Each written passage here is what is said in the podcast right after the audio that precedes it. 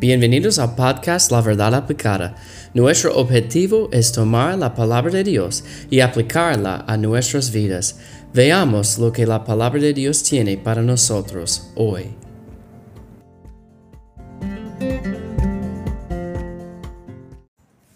Hola, Dios les bendiga. ¿Usted ha, ido a un lugar donde usted necesitaba un guía o una guía? Yo he ido a algunos lugares así y, e, es, importante. Si yo no sé dónde yo, o si yo no sabía dónde yo tenía que ir, para tener un, un, o una guía para ayudarme. Y quizás yo he leído muchas historias de, uh, de algunas uh, personas tratando de, de, pasar por una selva y ellos necesitaban una guía o un guía. Yo recuerdo um, en la historia en los Estados Unidos hubo dos hombres que querían viajar um, por una gran parte de los Estados Unidos y ellos usaban una guía que se llamaba Sacagawea y ella era la guía para ellos, para guiarla, guiarlos en la forma correcta. Y hermanos, en nuestras vidas tenemos una o un guía. La Biblia dice allá en 1 de Juan 2, 27.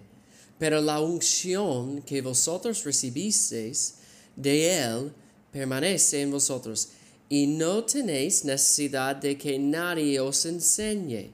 Así como la unción misma os enseña todas las cosas y es verdadera, no es mentira, según ella os ha enseñado, permaneced en Él.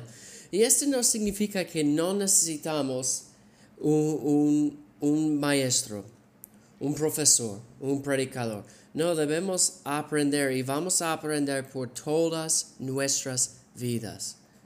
Pero el Espíritu Santo nos ayuda en el estudio de su palabra. Mientras estamos escuchando un mensaje de la palabra de Dios, Él nos ayuda, Él nos eh, ilumina la verdad de la palabra de Dios.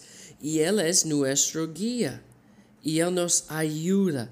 La Biblia dice en 1 Corintios 2, versículo 13, ah, lo cual también hablamos, no con palabras enseñadas por sabiduría humana, sino con las que enseña el Espíritu, acomodando lo espiritual a lo espiritual.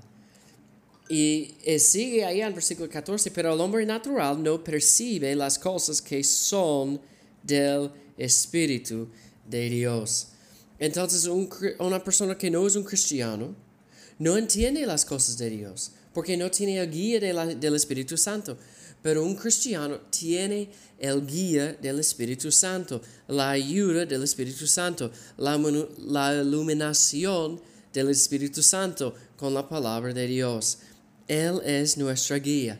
Entonces, para aplicar la palabra de Dios en nuestras vidas hoy, vamos a pedir la ayuda del Espíritu Santo para guiarnos en nuestras vidas, en nuestro estudio de la palabra de Dios. Él quiere ayudarnos, pero tenemos que permitir que Él nos ayude. Dios les bendiga.